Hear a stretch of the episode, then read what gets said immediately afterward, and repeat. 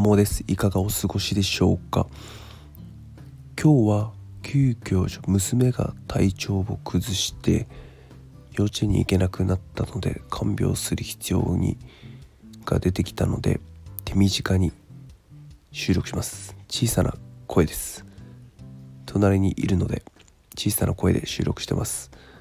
内容は子供の問題は大人が作り上げているという話です。これは工藤雄一さんが書かれた。子供が生きる力をつけるために親ができること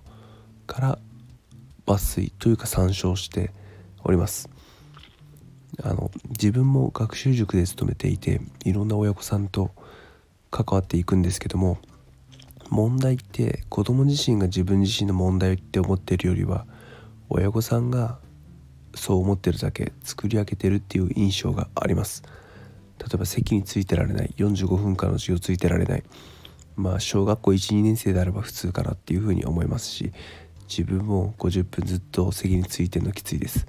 あと分数の計算ができない。これ子供にとって分数の計算がどう必要なのか分かんないからなんでやる必要あるんだろうっていう疑問を持ちながらやってるんでそれは身につかない人いるでしょうって思います。あとケアレスミスが多いっていうのも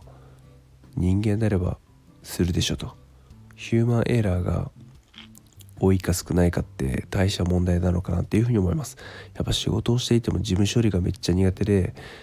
毎回のようにミスする人どうしてもいると思うんですね。じゃあその人が本当に問題なのかっていうとそうでもないなっていう風な気がします。そういうのが得意な人に任せればいいだけなのであんまりケアレスミスが多いっていうのも主観的な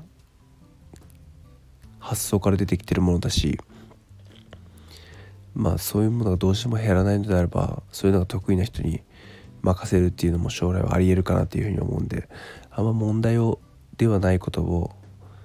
大きな問題として捉えちゃう方がむしろ問題なのかなっていうふうに思います。あとは最近発達障害っていうのが、まあ、よく耳にするにするようになってうちの子ももしかしてみたいな感じで診断をしたりしてちょっと悪い結果が出るとその気質をクローズアップしてしまって子供をそういう目で見てしまうっ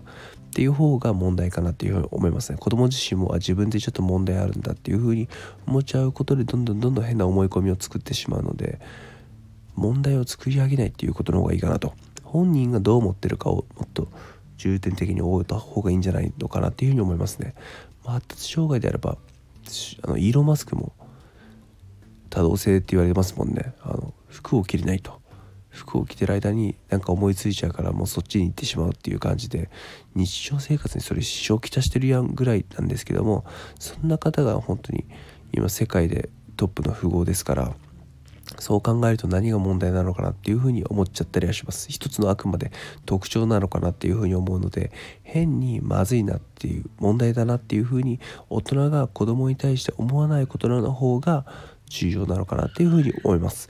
えー、参考になれば嬉しいです。最後までお聴きいただきありがとうございました。それでは良い一日をお過ごしください。